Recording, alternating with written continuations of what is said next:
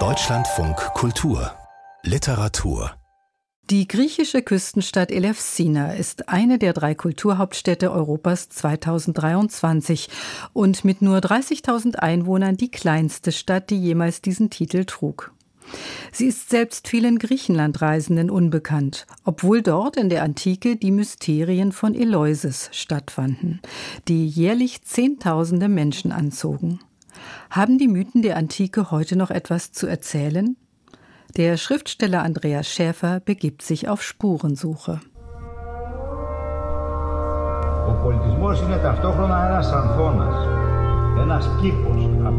Die Kultur ist aber zugleich eine Blumenwiese, ein Garten aus Ideen und Handlungen. Die Ideen wollen realisiert werden. Wo ist die Fabrikhalle? Sie soll am Ende der Promenade in der Nähe der Bushaltestelle liegen. Wir finden sie nicht. Der Wind hat den Stadtplan ins Hafenbecken geweht. Auch das Navigationsgerät ist keine Hilfe.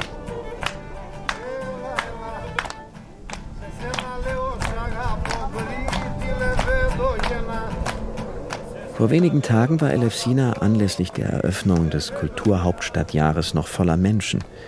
Eine futuristische Lasershow illuminierte den Himmel über der Meerenge nach Salamis. Volkstanzgruppen schoben sich durch die Straßen. Heute ist das Städtchen westlich von Athen leergefegt und wirkt wie eine verlassene Geisterstadt. Es ist sonnig, aber kalt und niemand unterwegs. Weder bei den Abbruchhäusern gegenüber des Zollamtes, noch hinter dem winzigen Hafen, wo eine ausrangierte Fähre im eisgrauen Wasser dümpelt. Rost und Marmor. Eleusis. Eine literarische Spurensuche. Von Andreas Schäfer. Sieht wie eine Installation aus. Das ist natürlich keine. Christos Asteriou blickt sich amüsiert um. Wir kennen uns aus Berlin, wo er an der Freien Universität Griechisch unterrichtet hat, bevor er vor zwei Jahren nach Athen zurückgekehrt ist. 1971 geboren, hat er inzwischen ein halbes Dutzend erfolgreiche Romane veröffentlicht. Sein vorletztes Buch, Die Therapie der Erinnerungen, erscheint im Herbst 2022 auch auf Deutsch. Als ich ihn fragte, ob er mit mir durch Elefsina spazieren wolle, sagte er sofort zu. Obwohl die Stadt nur 30 Kilometer entfernt am Saronischen Golf liegt, war er selbst erst einmal hier. Oh, das war Ende der 80er Jahre. Das war, so ein, das war eine Zeit, als die großen Fabriken hier zugemacht haben. Das war düster und traurig, würde ich sagen. Und da assoziiere ich immer also diese beiden Aspekte der Stadt.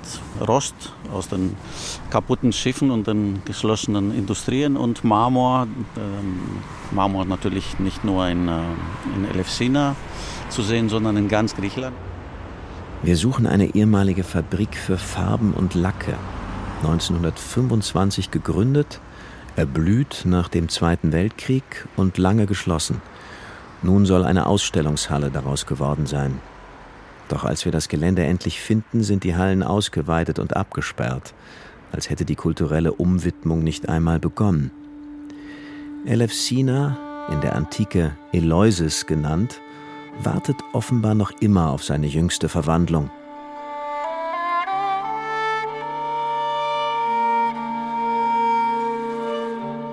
Andererseits gehört das Warten nicht seit zweieinhalbtausend Jahren zu diesem Ort? Eleusis lässt sich mit Ort der Ankunft übersetzen und lädt die gespenstische Menschenlehre an einem sonnigen Wintertag nicht zum Fantasieren ein? Es ist eine Art der Annäherung, die den Ort Fielefsina, der auf den ersten Blick uninteressant aussieht, neu zu mythologisieren und interessant zu machen.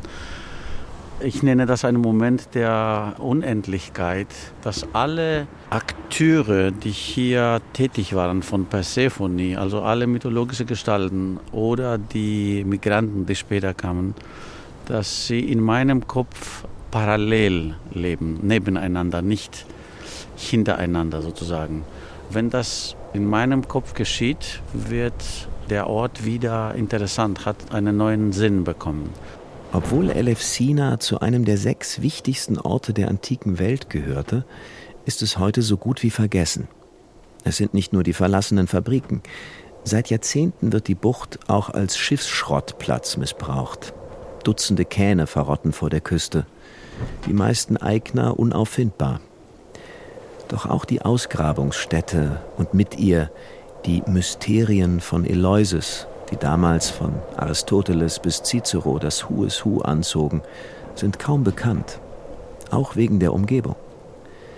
Schon der Religionswissenschaftler Karl Kerenyi, der 1962 den Mysterien ein Buch widmete, zeigte sich erschrocken.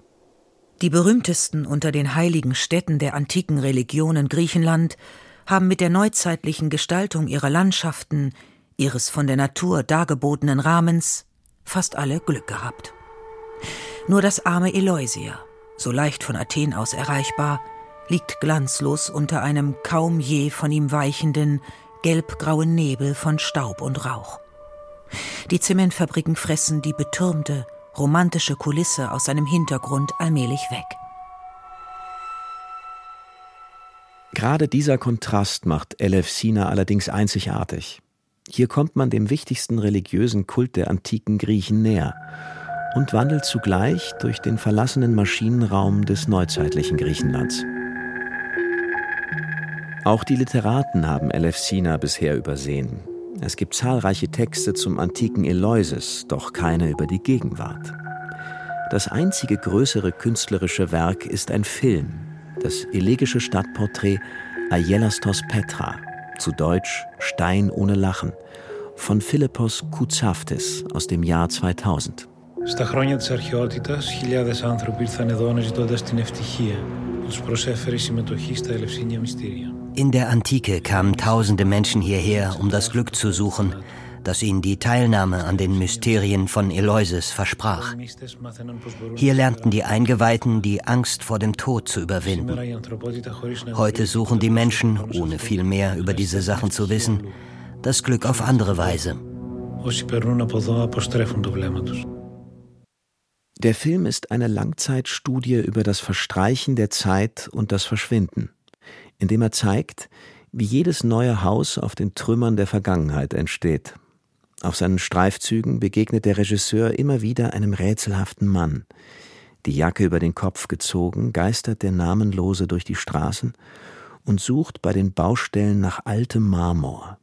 Hat er einen Stein gefunden, reibt er mit dem Ärmel darüber, als wollte er die alten Zeiten so noch einmal zum Sprechen bringen. Wo ruhst du dich am Abend aus?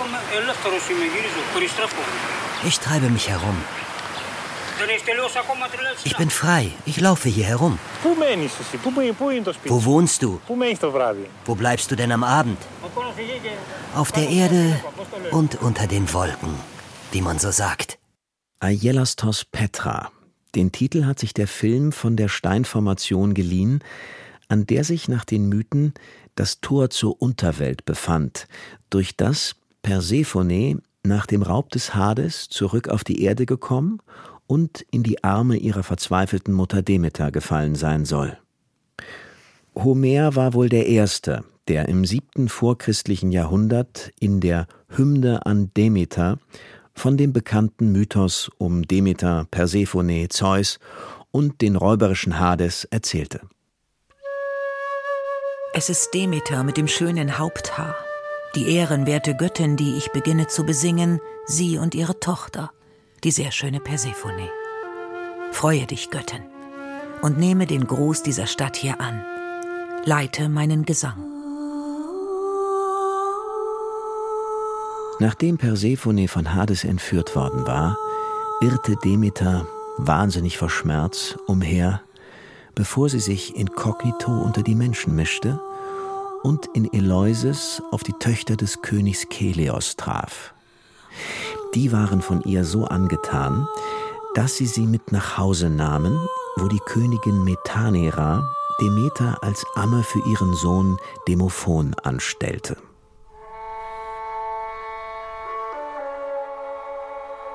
Die Unerkannte konnte freilich nicht von ihrer göttlichen Macht lassen und hielt den Jungen nächtens übers Feuer, um ihm Unsterblichkeit zu verleihen. Als das die Königin bemerkte, offenbarte Demeter ihre Identität.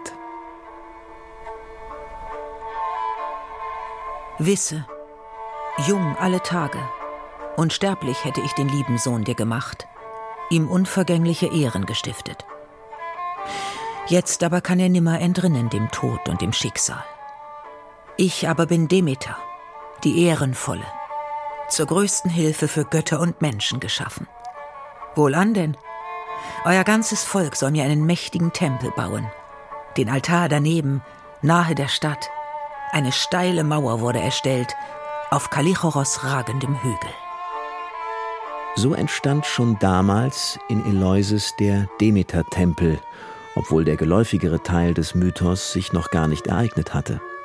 Zwar wurde Demeter nun angemessen von den Menschen verehrt, aber ihre Tochter Persephone weilte noch immer bei Hades in der Unterwelt. Ihre Trauer verwandelte sich langsam in rasende Wut. Jedoch die blonde Demeter blieb am Ort und saß entfernt von den Seligen allen, voller Sehnsucht und Harm um die tief gegürtete Tochter, schickte den Menschen ein Jahr so grausig und hündisch wie keines über die Welt, die so viele ernährt kein Samen im Boden keimte. Die schön begrenzte Demeter ließ ihn verkommen. Und sie hätte das ganze Geschlecht der sterblichen Menschen ausgerottet durch grässlichen Hunger. Erst als Zeus auf Hades einwirkte, wendete sich der Lauf. Hades ließ Persephone gehen, zwang ihr aber zuvor mit Gewalt einen Granatapfelkern in den Mund. Als Persephone auf die Erde zu ihrer Mutter zurückkehrte, war die Freude deshalb nur kurz. Aber während sie noch sich fest mit den Armen umschlangen, war es der Mutter, als stiege ein Argwohn ihr auf im Gemüte. List, vermutete sie. Und stellte sofort ihre Frage. Kind, du hast doch nicht etwa im Hades Speise genossen. Aßest du aber, musst du wieder zurück in die bergenden Schluchten der Erde. Jährlich von den Jahreszeiten drunten ein Dritteil zwei aber dann bei mir und den anderen Unsterblichen weilen. Persephone bestätigte den Verdacht, und Demeter hätte aus Wut über die List des Hades die Erde wohl ganz vertrocknen lassen, wenn die Übermuttergöttin Rhea sie nicht besänftigt hätte. So endet der Mythos auch als eine Geschichte über Vergebung. Demeter akzeptierte, dass Persephone jedes Jahr in die Unterwelt entschwand. Sie verschonte die Menschen nicht nur, sondern vermittelte ihnen auch ein heilig Geheimnis, das keiner verletze und keiner erforsche. Damit stiftete sie das wichtigste Ritual des antiken Griechenlands. Über tausend Jahre wurde es praktiziert und erst 400 nach Christus von Kaiser Theodosius verboten. Nicht nur dazu haben wir dort den Grund erhalten, dass wir in Freude leben, sondern auch, dass wir mit besserer Hoffnung sterben. Cicero. Gespräch über die Gesetze. Wie genau die Rituale abgelaufen sind, kann bis heute nur in etwa rekonstruiert werden. Den TeilnehmerInnen, den sogenannten Mysten, war es unter Todesstrafe untersagt, darüber zu sprechen. Gesichert ist, dabei sein durfte, wer Griechisch sprach und kein Mörder war.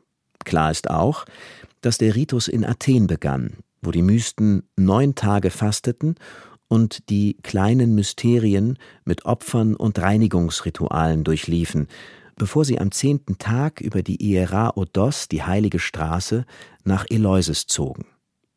Nach dem Religionswissenschaftler Karl Kerenyi ging es um eine mystische Erfahrung, eine Wahrheitsschau, die sich im Telesterion ereignete. Telesterion hieß das Gebäude, weil in ihm das Ziel, das Telos, erreicht wurde. Im Mittelpunkt stand dabei Persephone, denn sie vollzog nach dem Mythos das Wunder, jährlich zu sterben und wieder aufzuerstehen. Das eigentliche Geheimnis war mit der Göttin Persephone verbunden. Ja, sie, die Aretoskura, das unaussprechliche Mädchen, das einzige unter allen göttlichen Wesen, das dieses Beiwort in der Überlieferung immer wieder erhält, war dieses Geheimnis.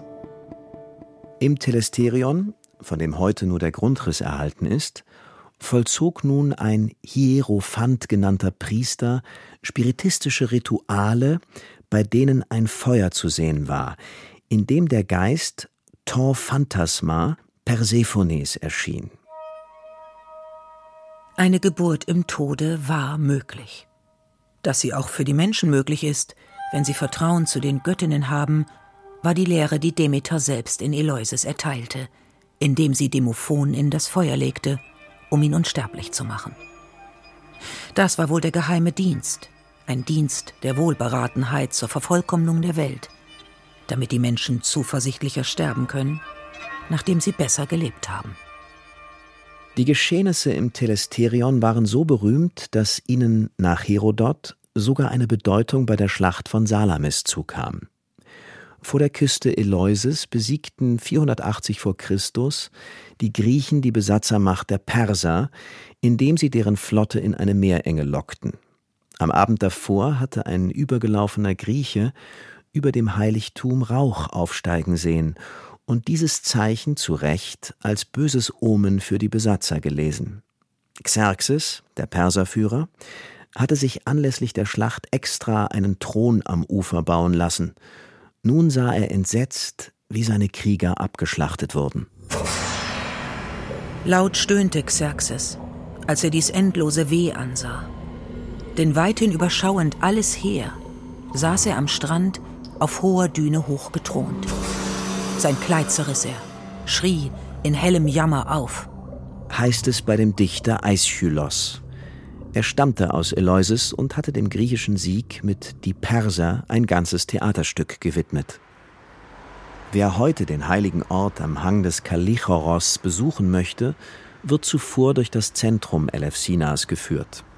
Wenn hier was gesagt werden kann, ist das wirklich diese, dieses hässliche Zusammensein von einer industriellen Halle, wahrscheinlich ein Autowerkstatt oder so, daneben hässliche Glasfassaden einer Taverne und direkt gegenüber so ein, ein Bild von der Heiligen Maria also, und ein, eine Pfanne von Byzanz. Also, das, das ist, an, sagen wir so, anarchisch und passt eigentlich nicht zusammen, aber das ist halt das Bild der, der Stadt. Also dieses architektonische Zusammensein von verschiedenen zeitlichen Ebenen. Alles, was zu einer Kleinstadt gehört, ist vorhanden. Der Platz mit einem Springbrunnen, der Kinderspielplatz, das Militärdenkmal, das an den Widerstand gegen die Nazis erinnert. Doch alles bleibt ungestaltet, wie für sich, als seien die Elemente aus Pflichtgefühl errichtet worden, nicht um einen Raum des Miteinanders zu fügen. Im Terrassenhof eines geschlossenen Restaurants sitzen zwei junge Männer. Natürlich sei es schön, dass Elefsina nun Aufmerksamkeit bekomme, sagt einer von ihnen. Aber er zeigt sich auch enttäuscht. Δεν ενδιαφέρεται πιστεύω ο Δήμος τόσο πολύ για την πόλη. Ενδιαφέρονται απλά die Verwaltung interessiert sich nicht besonders für die Stadt. Ich meine, man hat erst vor kurzem mit den Vorbereitungen begonnen. Man wusste doch, dass die Kulturhauptstadt wegen der Pandemie von 2021 auf 2023 verschoben wird. Man hätte früher anfangen können. Schaut dort hinten der Platz. Den hat man abgerissen, um ihn zu renovieren. Jetzt ist er noch immer eine Baustelle. Es hätte ganz anders laufen müssen.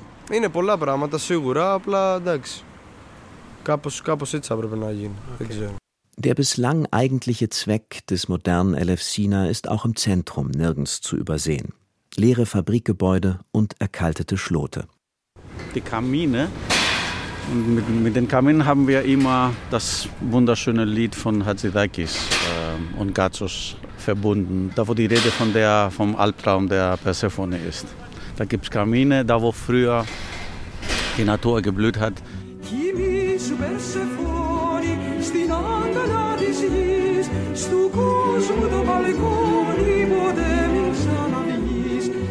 Ähnlich wie der Dokumentarfilm Ayelas Tos Petra spielt auch dieses wehmütige Lied von Manos Chatschidakis die hässliche Moderne gegen die liebliche Antike aus.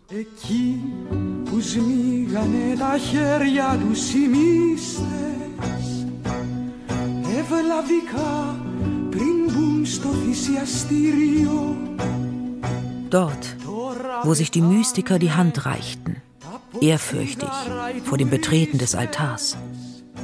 Dort werfen die Touristen Zigarettenkippen hin und sehen sich die neue Erdölraffinerie an. Schlaf, Persephone, in den Armen der Erde. Gehe nie wieder hinaus auf den weltlichen Balkon. Gegen diesen melancholischen Blick gegen das Ach des Kaimos, einer zu Fatalismus neigenden Melancholie, wendet sich das Programm der Kulturhauptstadt. Bowlinghallen, ausrangierte Bahnhöfe oder Fabrikhallen wurden schon oder sollen noch zu Kulturstätten ausgebaut werden. Es gibt Dutzende Konzerte und Ausstellungen, etwa zur Industriegeschichte oder zur Miterfinderin der europäischen Kulturhauptstadt Melina Mercuri. Geschickt wendet das Festival Motto Mysterien der Transformation dabei das Rätsel der Mysterien auf die Gegenwart an. Um den Reiz des Ungeschlachten zu entdecken, müsse man die Wahrnehmung auf das Unsichtbare lenken, das zwischen schön und hässlich keinen Unterschied kenne. Was man hier finden kann, ist eine gewisse doch Originalität. Also das, es ist originell. Der Ort ist verlassen. Man sieht überall Ruinen und sagen wir äh, graue Bauten, aber irgendwie hat eine gewisse, ist authentisch. Das finde ich von großem Vorteil. Während wir an einer weiteren leeren Fabrikhalle vorbeigehen, muss ich an das letzte Buch Mikres Avtokratories, zu Deutsch Kleine Imperien, von Christos Asteriou, mit dem ich durch Elefsina laufe, denken. Eine Doku-Fiktion über den Aufstieg und Niedergang der Zigarettenfirma Muratti. An einer Stelle beschreibt er treffend die Wirkung verlassener Gebäude. Es ist nicht nur das Gefühl der Traurigkeit, das uns überkommt, wann immer wir ein heruntergekommenes, verwahrlostes Haus erblicken, selbst wenn wir weder die Eigentümer kennen, noch wissen, wer es wann bewohnte. Es schwingt immer auch ein stummer Schrecken mit, der von uns Besitz ergreift, wann immer wir Ruinen sehen. Denn sie nehmen unser eigenes Schicksal vorweg. Sie stehen für das Unvermeidliche, die Gewissheit, dass auch wir vergehen werden. Vielleicht vollzieht sich gerade deswegen das Unerklärliche, dass wir um verfallene Gebäude trauern, weil sie es nicht vermochten, sich der zersetzenden Kraft der Zeit zu widersetzen.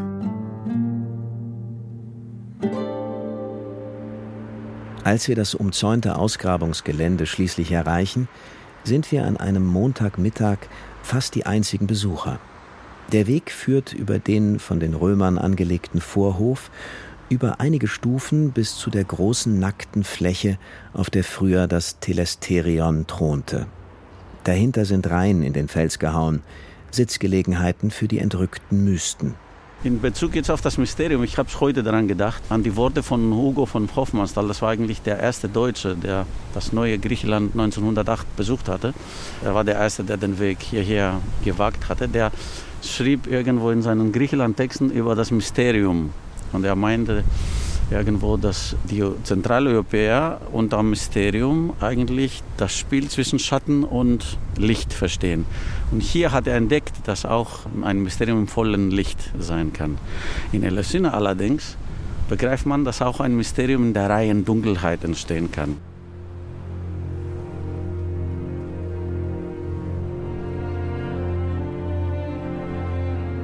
Plötzlich entdecken wir eine in sich gekehrte Gestalt.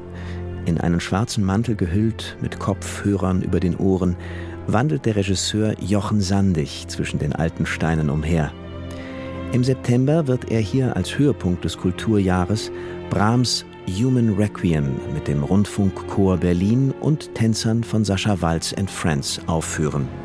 Bei Brahms geht es hier auch um die Frage der Sterblichkeit, was sie für unser Leben bedeutet und so wie wir die Mysterien heute lesen im Rückblick, die Idee, die dahinter steckte, war eben kein Vertrösten auf ein Jenseits, auf ein Paradies, auf, ein, auf einen Himmel, sondern eher äh, zu den Menschen zu sagen, lasst uns das Leben feiern. Das Leben ist das Geschenk, was wir haben. Das macht Brahms und das machen die Mysterien, verbinden sich hoffentlich hier dann auch im Herbst in dieser Inszenierung. Es ist kein Wunder, dass der Demeterkult zu Ehren der Fruchtbarkeitsgöttin gerade im antiken Eleusis verortet wurde. Die triasische Ebene war die fruchtbarste Region Attikas und bildete deren Kornspeicher. Genauso wenig ist es Zufall, dass hier das zweite Leben Elefsinas als Industriestandort begann.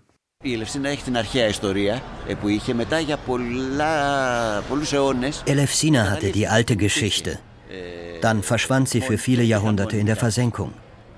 Es heißt, nach der Befreiung von den Türken 1821 wohnten nur 250 Menschen in Elefsina. Das waren Arvaniten, also albanischsprachige Griechen. Erst Ende des 19. Jahrhunderts begann Elefsina zu wachsen, als die erste Bahnstrecke Griechenlands unter Charilaos Trikoupis 1880 gebaut wurde. Auch der Isthmus von Korinth wurde zu dieser Zeit angelegt und durch die Lage des Hafens und die Zuganbindung begann der Aufstieg Elefsinas zum Industriestandort. Nach der Vertreibung durch die Türken 1921 haben sich viele griechische Flüchtlinge von der kleinasiatischen Küste hier niedergelassen und die Einwohnerzahl verdoppelt. Der Philologe Stamatis Michalios ist bei Elefsina aufgewachsen. In Aspropyrgos, einem Nachbarort, in dem die letzten Fabriken bis heute ihren Sitz haben. Als er als Junge im Schatten der rauchenden Schornsteine Fußball spielte, erlebte die Stadt ihren größten Aufschwung. In der Zeit herrschte eine extreme Bauaktivität. Das neue Griechenland wurde in den 60er und 70er Jahren neu aufgebaut. In und um Elefsina gab es drei große Zementfabriken, zwei große Ölraffinerien und zwei Stahlwerke, die vielen Schiffswerften nicht zu vergessen. Elefsina und seine Gegend war der größte Industriestandort Griechenlands. Die Firmen haben von überall her Menschen angezogen, vor allem junge Männer, die Arbeit suchten. Mit den jungen arbeitssuchenden Männern kamen auch deren Schwestern, die ihnen den Haushalt führten. So war auch Stamatis Mutter mit ihren Brüdern nach Aspropyrgos gekommen wo sie seinen Vater kennenlernte, der 40 Jahre lang bis zur Pensionierung für die gleiche Zementfabrik Chaleps gearbeitet hat. Die Raffinerien mit den großen Ölspeichern. Da fürchteten wir immer einen Unfall oder eine große Explosion, da wir direkt neben der Fabrik gelebt haben. Diese Angst war besonders groß im Jahr 1974, als die Türken Zypern besetzt haben und die Möglichkeit eines türkisch-griechischen Krieges in der Luft lag. Wegen der Gefahr von Bombardierungen durften wir keine Lichter anhaben. Ich hatte auch Angst, dass mein Vater, er war erst 37, zum Militär eingezogen wird, wie es Vätern von Freunden geschah. Das ist zum Glück nicht passiert. Stamatis Michalios ist das, was man einen gesellschaftlichen Aufsteiger nennt. Er hat studiert, eine große Ausnahme in seiner Familie, und die Gegend nach der Schule verlassen. Die Ausgrabungsstätte in der Nähe spielte in seiner Schulzeit keine Rolle. Er weiß nicht einmal, ob sie je einen Ausflug dorthin unternommen haben. Dennoch waren die Geschichten aus der alten Zeit für ihn prägend. Ich persönlich habe den archäologischen Park Ende der 70er Jahre kennengelernt. Damals wurde von der Stadt Elefsina jeden August ein Festival organisiert, Ta Aischilia, Aeschylus zu Ehren. Auf dem Ausgrabungsgelände wurden antike Stücke aufgeführt. Das war für uns Kinder sehr beeindruckend. Wir haben dafür kostenlose Tickets für Arbeiter und ihre Familien bekommen. Mein Vater ist allerdings nie mitgegangen. Ein einziges Mal nur hat meine Mutter uns begleitet. Spätestens Ende der 1980er Jahre begann der wirtschaftliche Abschwung der Gegend, der für viele Familien mit Arbeitslosigkeit verbunden war. Seit damals hat sich die Einwohnerschaft stark gewandelt. Zu den pakistanischen Arbeitern, die in seiner Kindheit auf den Feldern beschäftigt waren, sind nun viele Roma-Familien und Familien aus Albanien gekommen. Die große Krise von 2008 hat die Gegend wirtschaftlich noch einmal getroffen und die politische Ausrichtung der Bevölkerung stark verändert. Elefsina ist eine Arbeiterstadt. In meiner Kindheit haben wir uns einerseits geschämt, aus dieser Gegend zu stammen. Auf der anderen Seite hatten wir diesen ererbten Arbeiterstolz. Auch der hat sich spätestens mit der Krise von 2010 vollends in Luft aufgelöst. Viele Menschen, die Jahrzehnte die KKE, also die Kommunisten, gewählt haben, haben sich nun für die rechtsradikale Partei Chresi Avi, die Goldene Morgenröte, begeistert. Και στη Μάντρα, αλλά όχι λιγότερο και στην Ελευσίνα την ίδια. Mysterien, Migration, Arbeiterstolz, Armut und politische Radikalisierungen. Warum haben sich AutorInnen dieses Schatzes nicht angenommen? Das mag daran liegen, dass ein Phänomen wie die Arbeiterliteratur in Griechenland unbekannt ist. In Elefsina kommen aber noch zwei Themenfelder zusammen, die zeitgenössische SchriftstellerInnen inzwischen meiden. Das als Last empfundene antike Erbe und die düstere Zeit nach dem Bürgerkrieg und der griechischen Militärregierung. Auch Christos Asterio ist von der Stadt fasziniert. Schreiben über sie würde er aber nicht. Diese Ruinen, die habe ich immer abstoßend gefunden, weil sie mich an die sagen wir, die schwierige Zeit meines Vaters erinnert. Also mein Vater geboren mitten im, äh, äh im Zweiten Weltkrieg, also 40er Jahre, der nur noch Katastrophen miterleben musste. Also Zweiter Weltkrieg, der hatte einfach verhungert als kleines Kind im Dorf. Dann Kalter Krieg, dann äh, Putsch. Äh, es war so eine äh, Aneinanderreihung von Katastrophen. Ich wollte mich von dieser Zeit bewusst und gezielt distanzieren. Ihn interessieren Großstadtthemen, Medienphänomene, Geschichten von Menschen, die in der Welt herumgekommen sind oder an Panikattacken leiden, weil sie in großen Firmen unter Druck gesetzt werden. Also ganz moderne Menschen, viel europäischer würde ich sagen und weltoffener als die in der Zeit meines Vaters. Dass die griechische Leserschaft auch ein Bedürfnis nach Geschichten aus dem prekären Kleinbürgertum hat, zeigt der Erfolg von Christos Ikonomus Erzählungen Warte nur, es passiert schon etwas von 2010, drei Jahre später auf Deutsch erschienen. Sie spielen wenige Kilometer entfernt in den ärmlichen Vororten von Piräus vor der Wirtschaftskrise und handeln von der Verzweiflung und den Hoffnungen der Arbeiter, kleinen Angestellten und arbeitslosen jungen Männern. Für Menschen wie uns sind Träume wie Eisstücke. Früher oder später schmelzen sie weg.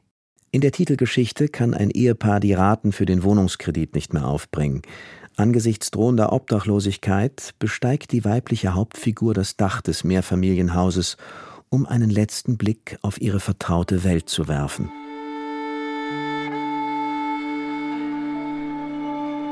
Die Schiffe, die Arbeiterwohnblocks, die Brennstoffdepots. Gestern Nacht hatten zwar Mond und Sterne am Himmel gestanden, aber Niki brauchte kein Licht, um etwas zu sehen. Sie wusste auch mit geschlossenen Augen, wo sich jedes einzelne Ding befand. Die Betonfabrik, der Schlachthof, die BP, der kleine Hafen.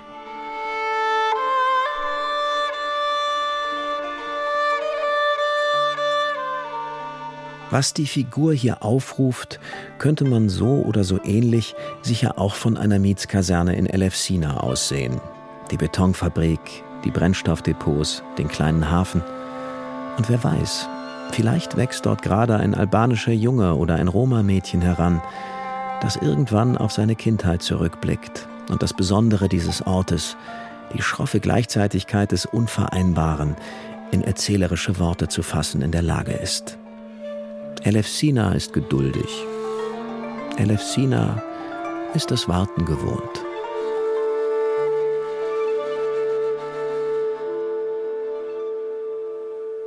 Kulturhauptstadt Elefsina, eine literarische Spurensuche von Andreas Schäfer. Es sprachen Max von Pufendorf, Sabine Falkenberg und Mirko Böttcher. Regie Cordula Dickmeis, Ton Martin Eichberg, Redaktion Dorothea Westphal.